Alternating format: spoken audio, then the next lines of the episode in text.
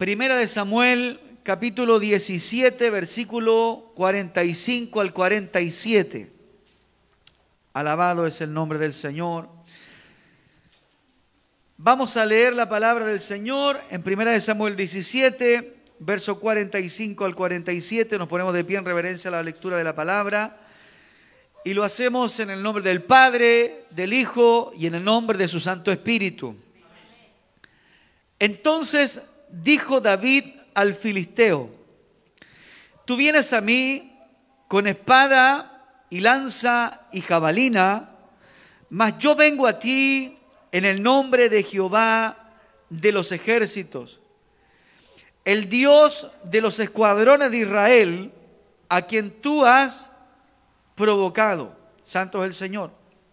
Dijo David, Jehová te entregará hoy en mi mano y yo te venceré y te cortaré la cabeza y daré hoy los cuerpos de los filisteos a las aves del cielo y a las bestias de la tierra. Y toda la tierra sabrá que hay Dios en Israel. Y sabrá toda esta congregación que Jehová nos salva con espada y con lanza, porque de Jehová es la batalla y él entregará y Él os entregará en nuestras manos. Amén. Oremos al Señor un momento. Padre, gracias. En el nombre de Jesús le damos por esta palabra. Oramos y rogamos para que por tu palabra nuestros corazones y nuestra vida pueda ser bendecida. Háblanos por medio de ella, enséñanos por medio de ella. Sabemos que tu palabra tiene poder suficiente para salvar, restaurar, cambiar nuestra forma de pensar y romper toda cadena que el enemigo haya puesto espiritualmente en nuestra vida. Obra por tu palabra en medio de los corazones en esta mañana. Toca nuestra vida en este lugar y bendice a la distancia, Señor, por tu palabra. Que tu nombre sea glorificado por tu palabra y que por misericordia nuestra vida sea bendecida y pueda recibir dirección una vez más. En el nombre de Jesús, amado Padre. Amén y amén. Les invito a glorificar al Señor. Gloria a Dios, gloria a Dios, gloria a Dios para siempre. Tenga la gentileza de sentarse, tomar algunos minutos de su tiempo para compartir en esta mañana la palabra del Señor. Gloriosa palabra, hermanos, de un joven bastante osado. Amén porque a veces nosotros leemos la palabra y, como que pasamos muy rápido, pero tenemos que ponernos en la situación de David y fue bastante osado en sus palabras. Y vamos a hablar de ello en esta mañana. Bien, Goliat, amén, se le conocía, dice la Biblia, como un paladín. Amén, como un paladín. Y un paladín era un hombre que había obtenido victorias, batallas, que tenía un buen currículum dentro de un ejército. Ese era Goliat. Amén. Pero aunque Goliat tenía una buena historia con respecto a sus hazañas, con respecto a las guerras que él había ganado, ¿cierto? Aunque tenía una, una buena trayectoria, si me puede traer agüita, hermana Marcelita, se lo agradecería. Aunque tenía una buena trayectoria, se encontró con un hombre que tenía seguridad. Y de eso quiero hablar en esta mañana, de la seguridad de David. Yo no sé cuál es su seguridad, no sé en qué está puesta su confianza. Algunos hermanos dicen, pastor, yo confío en el colchoncito que tengo debajo de la cama en los ahorritos que tengo, yo confío en la herencia. ¿Dónde está puesta nuestra seguridad? Y voy a hablar sobre la seguridad de David. Entonces, aunque Goliat era un hombre cierto conocido como el paladín de los filisteos, un hombre conocido por sus hazañas, por sus valientes guerras, sus, proezas, ¿cierto? Aunque él era conocido por todo eso, eh, simplemente él avanzaba porque no encontraba a nadie que se le opusiese, nadie que estuviese dispuesto a hacerle guerra. No solamente Goliat atormentó al pueblo de Israel por un día, dos días, fueron 40 días y fueron 40 noches. Amén. Fue bastante tiempo. Y Goliat es la representación viva de lo que Satanás le hace a los seres humanos, principalmente a la iglesia, a los cristianos, a los creyentes. Goliat es la representación viva. Porque mire lo que dice 1 Samuel 17, verso 16. Dice que por las mañanas y por las tardes Goliat amedrentaba al pueblo de Israel durante 40 días y 40 noches. Israel estaba atemorizado. Eso dice 1 Samuel 17, versículo 10 al 11. Y añadió el filisteo, hoy yo he desafiado el campamento de Israel, dadme un hombre que pelee conmigo. Oyendo Saúl y todo Israel estas palabras del filisteo, se turbaron y tuvieron gran miedo. Por eso entendemos que Goliat es la representación de lo que el diablo hace. Atemoriza, el enemigo atemoriza a la iglesia, atemoriza a las personas, atemoriza a los seres humanos. El diablo utiliza el miedo para ganar ventaja en nuestra vida. Y este paladín llamado Goliat estuvo entonces, santos del Señor, 40 días y 40 noches atemorizando al pueblo de, de Israel, al ejército de Saúl. Le estuvo asustando, pensando que ellos iban a morir, los estuvo amedrentando, los estuvo allí arrinconados, paralizándolos, para que ellos no peleasen con, con los filisteos. Amén. Lo atemorizó. Yo le pregunto, ¿usted ha sentido miedo alguna vez? ¿Ha sentido miedo? Yo estuve investigando con respecto al miedo, amén, con respecto al miedo porque traté de colocarme en la situación del ejército de Saúl. ¿Por qué se atemorizaron tanto de Goliat antes que David apareciera en escena? ¿Por qué tuvieron tanto temor Israel a este filisteo paladín llamado Goliat? ¿Por qué tuvieron tanto temor? Y estuve averiguando un poquito del miedo. Amén. ¿Qué es lo que hace el miedo? Primero, para poder interpretar lo que es el miedo, tenemos que interpretar lo que es el temor. Y me fui un poquito a la ciencia médica. Yo no le voy a hablar de medicina en esta noche, en esta mañana, pero sí quiero hablar algo para que entendamos un poquito. En la ciencia médica existe un área que se llama la psicología. Amén. Hay un área que se llama la psicología.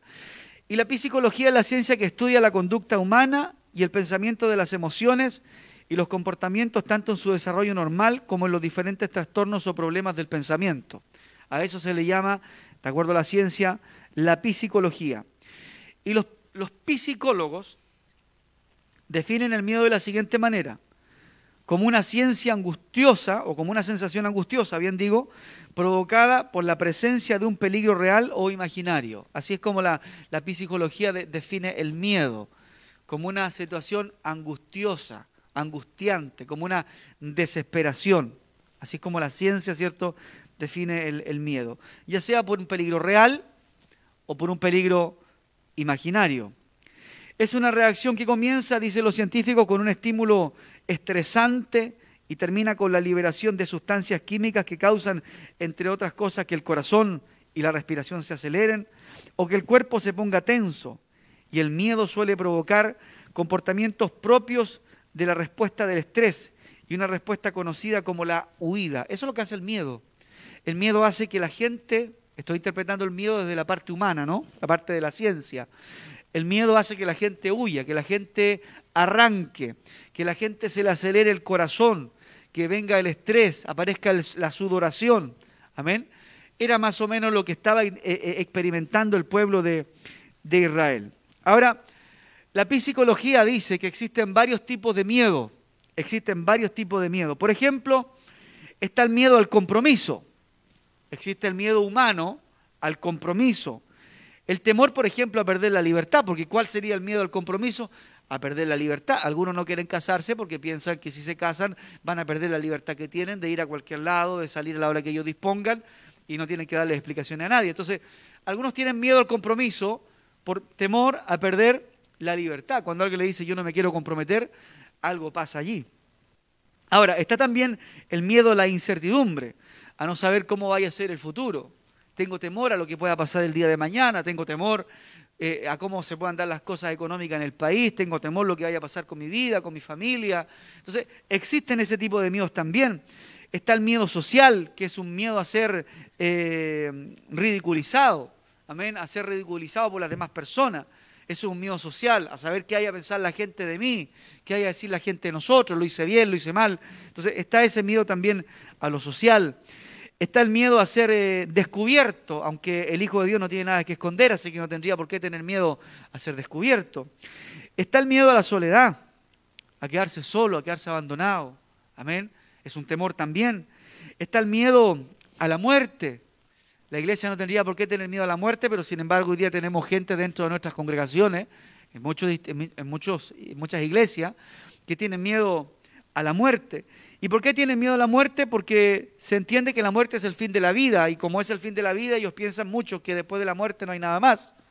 Pero usted y yo sabemos que después de la muerte sí hay una vida y hay una vida eterna.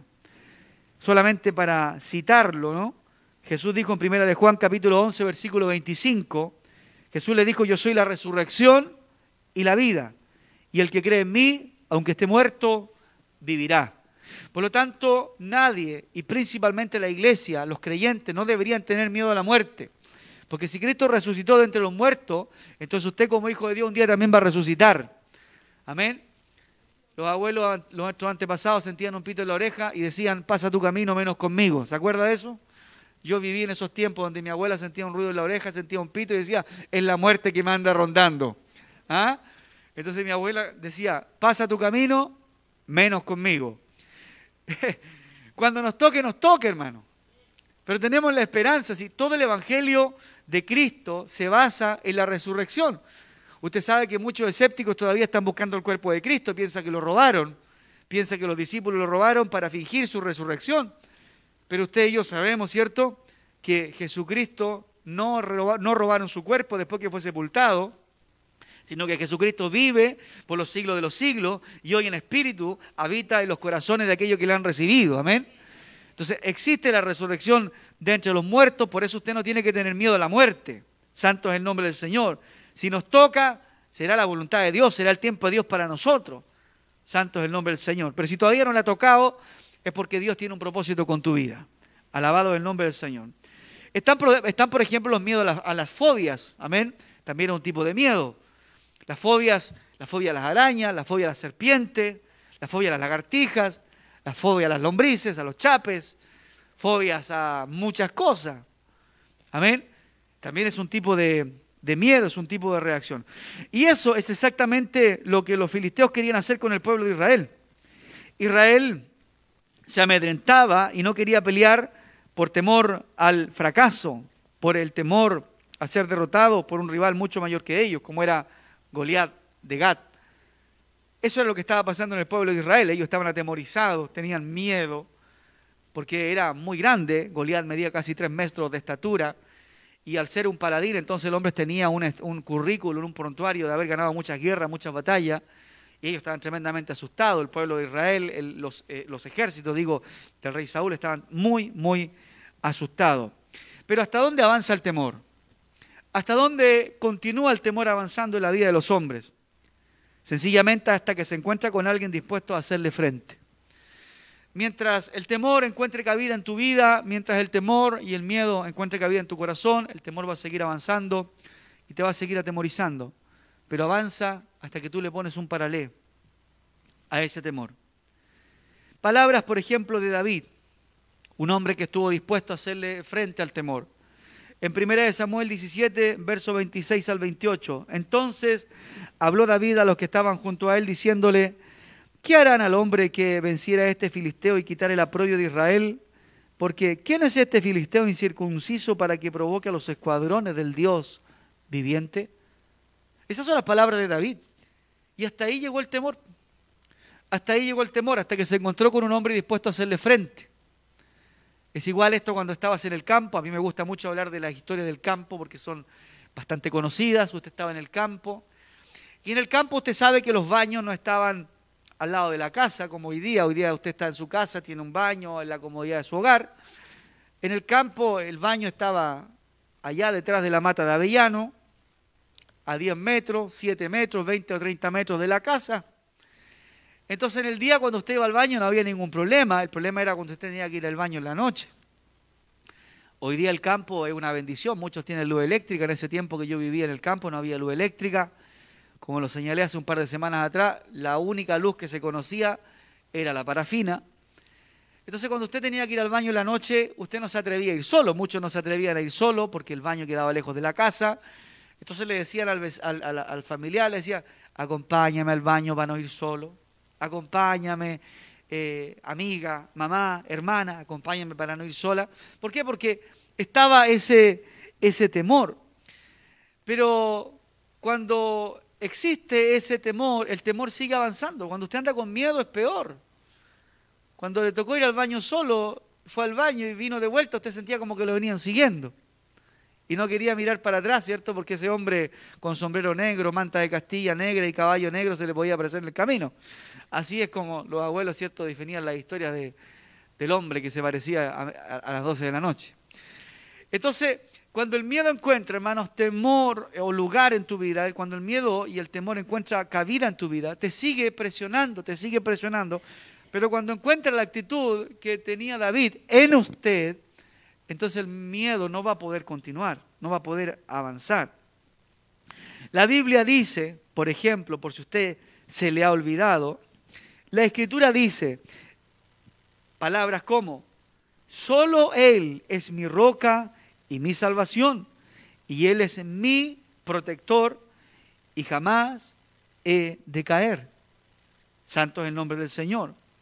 La escritura sigue diciendo, dice, al carácter firme lo guardarás en perfecta paz, porque en ti confía. La escritura sigue diciendo, pues tú cubrirás con sus plumas y bajo las alas hallarás refugio, y su verdad será tu escudo y tu baluarte. Sigue diciendo la escritura, encomienda al Señor tus pasos, tus afanes, y Él te sostendrá no permitirá que el justo caiga y que quede abatido para siempre. Sigue citando la palabra del Señor. Y bueno es el Señor, Él es refugio en el día de la angustia y protector de los que en Él confían. Sigue diciendo la Biblia, tú eres mi refugio, tú me protegerás del peligro y me rodearás con cánticos de liberación. Dice la Escritura también, el Señor es mi luz y mi salvación. ¿De quién temeré? El Señor es el baluarte de mi vida. ¿Quién podrá amedrentarme? Todos estos libros, Salmos, Nahum, todos estos, todos estos libros, Proverbios, Isaías, concuerdan en lo mismo, que el Señor es nuestro refugio. El Señor es nuestro baluarte. El Señor no dejará arruinado en el piso a su hijo que se ha caído. Todos concuerdan en lo mismo. Pero pareciera que la iglesia olvida esto. Y la iglesia cuando olvida la palabra de Dios y lo que Dios dice en ella, de que Él está con nosotros, peleará por nosotros y será con nosotros, entonces la iglesia deja que el miedo avance en nuestra vida.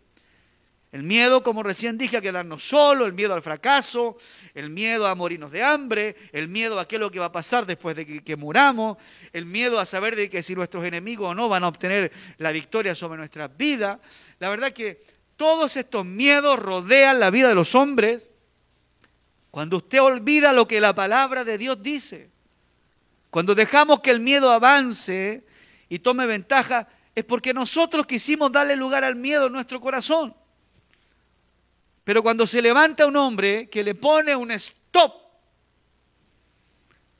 un check up, como dicen los gringos, al miedo, entonces el miedo no va a poder avanzar más en nosotros. Santo es el nombre del Señor. David, siendo el hijo de Isaí y el menor de ocho hermanos, tuvo el carácter para enfrentar a Goliat de Gad como ningún otro soldado del ejército de Saúl. El menor de ocho hermanos, el, el, que tenía menos experiencia, el que jamás había puesto una armadura y había tomado una espada y un casco de guerra, jamás había usado un escudo. El que tenía menos capacidades fue el que demostró ser el más valiente de todos los soldados que Saúl tenía ese día. Este joven, hijo de Isaí, pero que tenía un gran corazón. Un corazón que si un oso o un león quería destruir a una de sus ovejas, él iba y les hacía frente. Y de esa misma forma David le dice a Saúl, mi rey, tu siervo, Cuando un león o un oso venía a hacerle daño al rebaño, yo lo defendía. A mis ovejas, yo la defendía. Y a mí no me importa, dice David, si este paladín es un oso o un león, me da exactamente igual, o si es un hombre de tres metros. Este hombre no sabe con quién se está metiendo. Mira la actitud de David.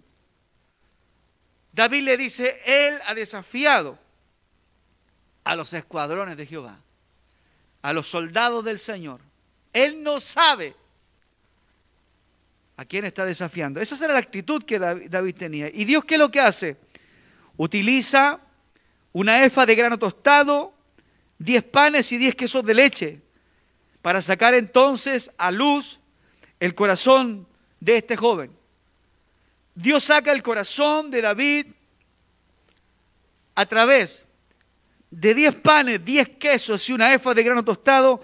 Dios saca el corazón de este guerrero, lo saca a la luz para usarlo para la gloria de su nombre. ¿Por qué? Porque David estaba pastoreando en el campo. David estaba cuidando las ovejas en el campo. Y sin duda Dios puso en el corazón de Isaí de el enviar a David a llevarle alimento a sus hermanos al campo de batalla. Isaí llama a David y le dice, David, hijo mío, ve y lleva este grano tostado, lleva estos panes y estos quesos a los ejércitos y principalmente a, a, tus hermanos que están peleando allí con los filisteos, llévalos y averíguame cómo están tus hermanos. Dios estaba tras todo eso.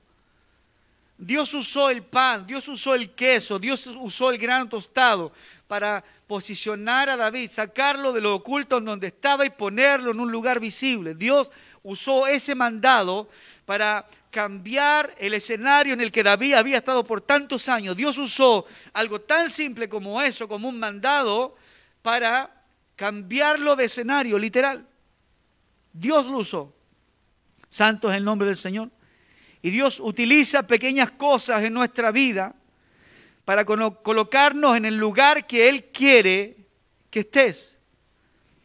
Nunca debemos decir, Señor, ¿por qué estoy aquí? Porque usted y yo no conocemos el plan de Dios. El Hijo de Dios jamás puede decir, Señor, ¿por qué estoy en esta situación este año si años atrás estaba en otras cosas? Tú no conoces los planes que Dios tiene para ti.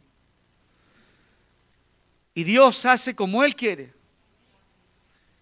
Y cuando las cosas que te suceden no han sucedido porque tú has querido que así pasen, sino que simplemente surgieron a consecuencia de otras personas. Entonces tú entiendes que no es tu culpa que tú estés ahí. Dios lo permitió y algo Dios va a hacer a través de eso.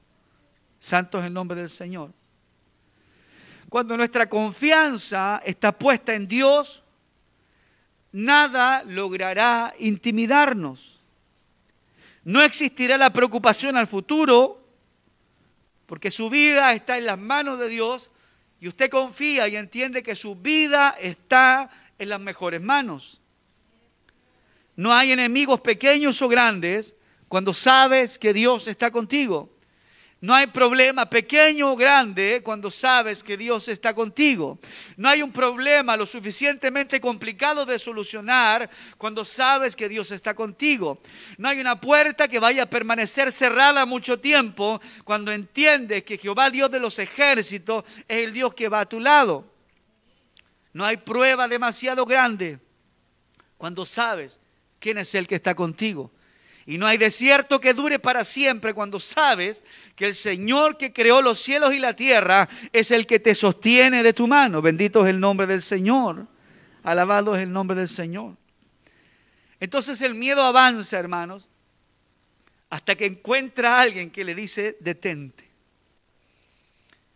El miedo avanzó durante 40 días hasta que se encontró con este joven pastor un joven osado, que no tenía experiencia con armas, pero sí tenía experiencias con Dios.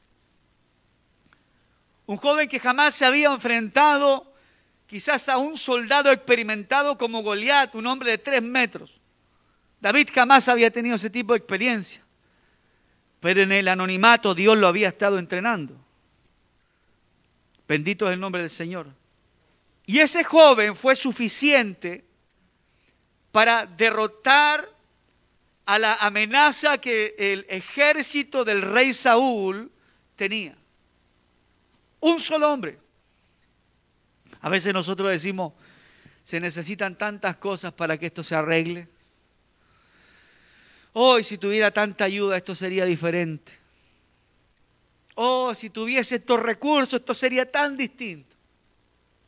Si toda mi familia me ayudara hoy las cosas marcharían de otra manera. Y pensamos que a veces las soluciones vienen a través de muchos cuando en realidad a veces las respuestas solamente vienen a través de una sola persona. David un joven que se para en el campo de batalla y le profetiza. La profecía que David le da a Goliat era la demostración de la certeza y de la confianza que David tenía en el Dios de los cielos. David le dice, hoy yo te cortaré la cabeza. Cuando David dice esas palabras, Todavía no le había cortado la cabeza a Goliat, pero le profetizó. Le estaba diciendo, este problema se va a arreglar. David estaba diciendo, las cosas van a cambiar desde hoy en adelante, porque yo no estoy solo. David estaba diciendo, este problema no nos va a hacer más daño que lo que ya ha avanzado porque el Señor está conmigo. Y el Señor tiene poder para resolver esto aquí. Y yo sé que el Señor quiere que yo salga de esta situación. Y ahí David entonces dice, yo te cortaré la cabeza. Y decía el texto que los otros versículos, y Jehová te entregará hoy en mi mano. Todavía no se lo había entregado. Pero Jehová te entregará hoy en mi mano y yo te venceré. Qué distinto sería que nosotros tuviésemos esa actitud frente a las adversidades de la vida. Y no dijéramos palabras como, parece que de aquí no vamos a salir, parece que esto no tiene solución, parece que hasta aquí llegamos. Parece que aquí, aquí morimos. No es así. No es así. Fíjate las palabras que David le dice. Hoy Dios te entregará en mi mano. No yo haré que tú caigas en mi mano. David dice, Dios hará que tú caigas en mi mano. Dios hará que yo te corte hoy la cabeza. Dios hará que yo tenga hoy día victoria sobre ti. Dios hará que tú seas derrotado. Dios hará que yo te pueda vencer hoy. Dios me ayudará. Dios será conmigo. Dios me abrirá esa puerta. El Señor será mi fuerza. El Señor será mi guía. Todo es a través del Señor. Batalla solo en tu vida y serás derrotado. Batalla con Dios de tu lado y serás un vencedor y una vencedora. Alabado es el nombre del Señor.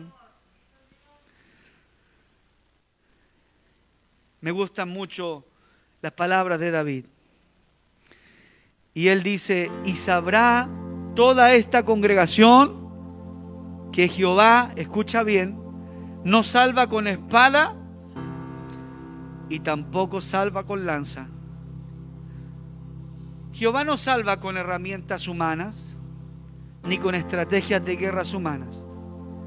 David dice, porque de Jehová es la batalla y Él os entregará en nuestras manos.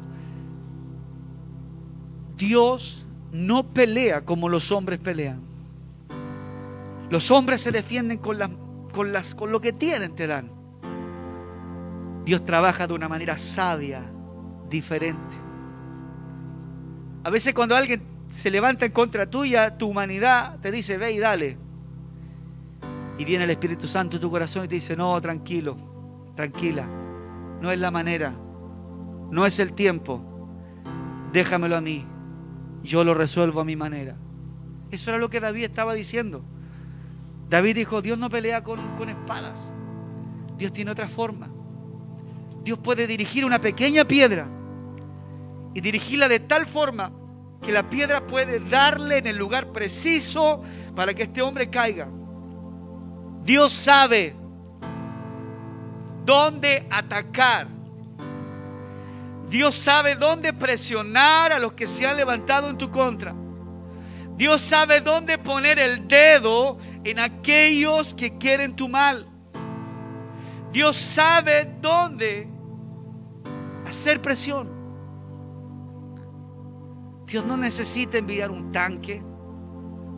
Dios no necesita hacer mucho. Dios toca una parte de aquellos que se levantan en contra tuya y caen y Dios los pone a tus pies.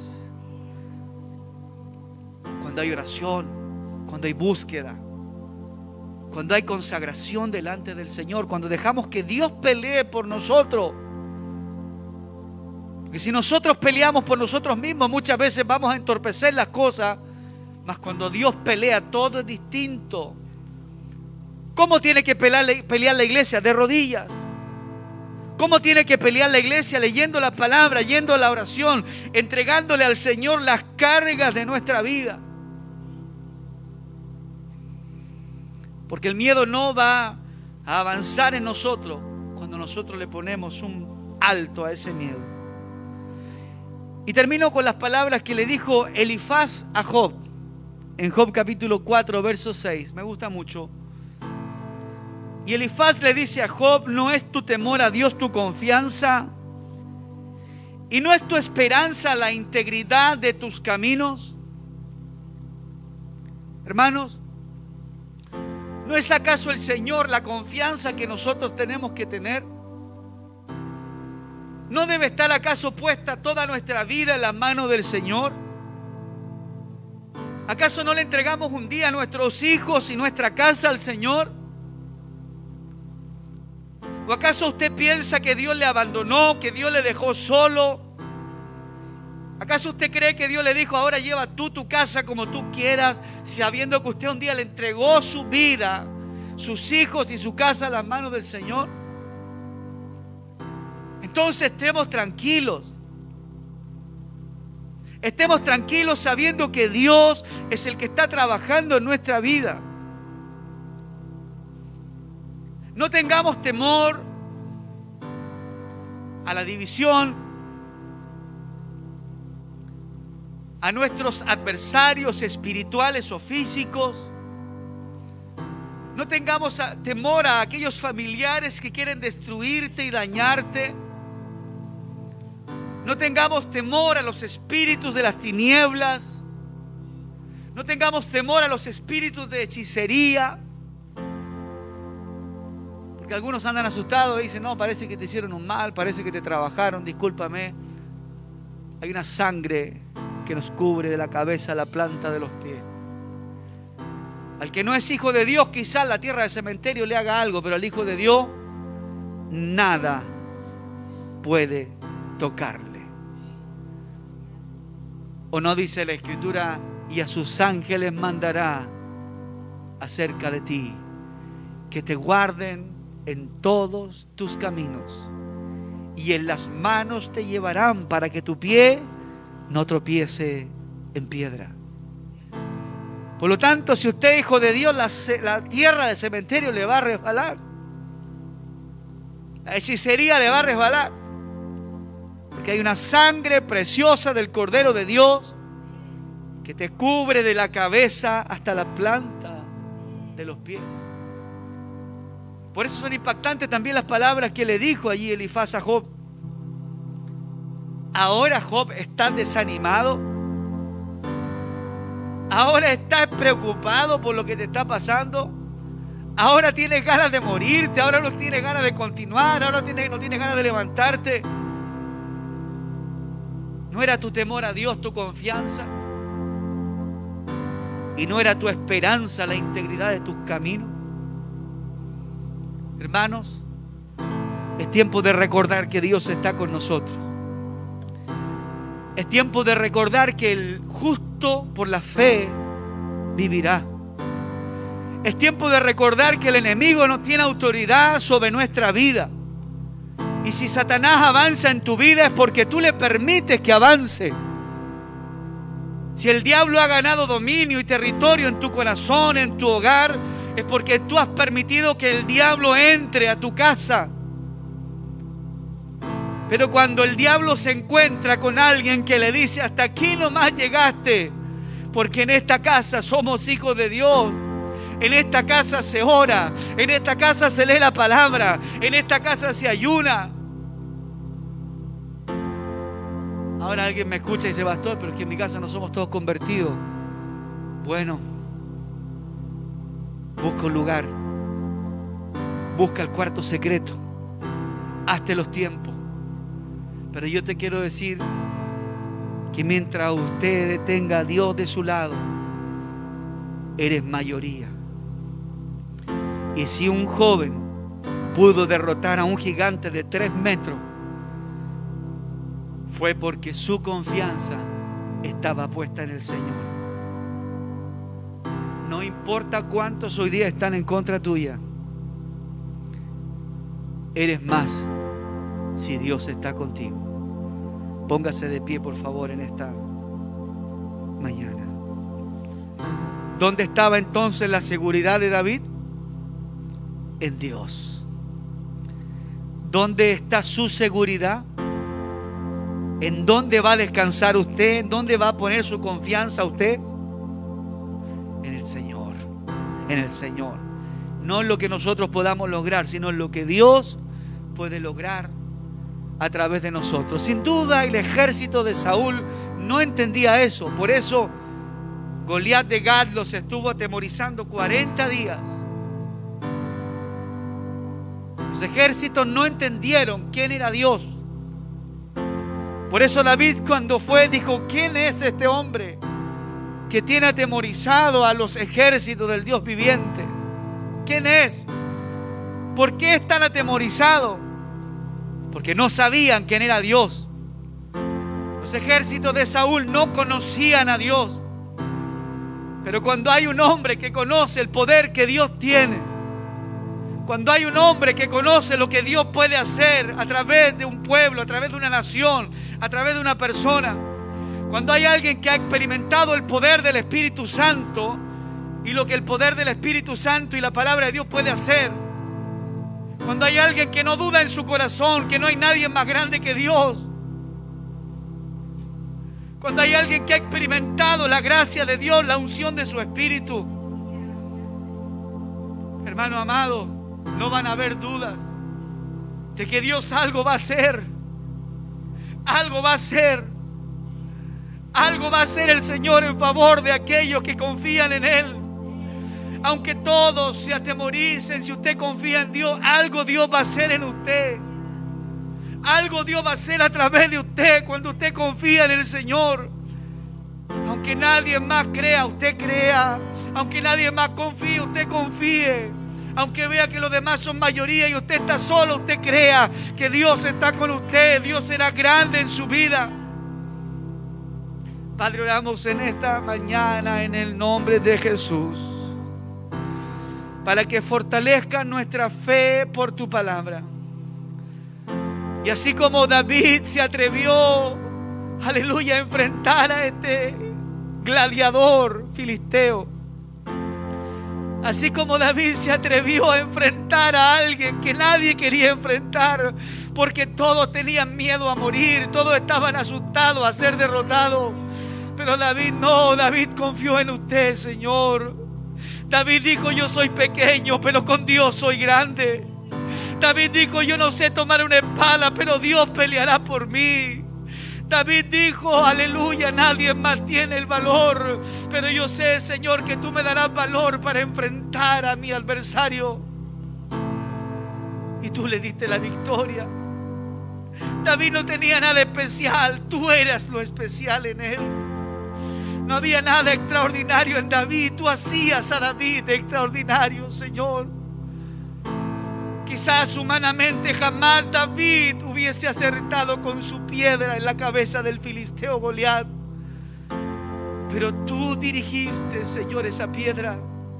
David hizo lo que humanamente él podía hacer, lo que él había aprendido en el campo, lanzar piedras con una onda. Pero allí tú te glorificaste, allí tu Señor obraste con tu poder divino y le diste la victoria en algo que humanamente era imposible de lograr. Tú obraste allí. Y no para la gloria de David, sino para tu gloria, Señor. Para que los ejércitos de Saúl supiesen que aún había Dios en Israel y que nunca debíamos perder la esperanza. Porque mientras tú vivas hay esperanza para tu pueblo, para tus hijos. Señor, bendice en esta mañana por tu palabra a tus hijos, a tu iglesia. Fortalece su fe, fortalece sus corazones por tu palabra. Sana las heridas del alma por tu palabra, Señor. Y trata con nuestra vida hoy y que al salir de este lugar podamos salir de renovados, diferentes no con esas cadenas espirituales que el diablo pone en nuestra vida, sino podamos salir libres con una nueva forma de pensar, con un nuevo aire de esta casa de oración. Señor, bendice a tu iglesia y a tus hijos en esta mañana con la bendición especial del Espíritu Santo.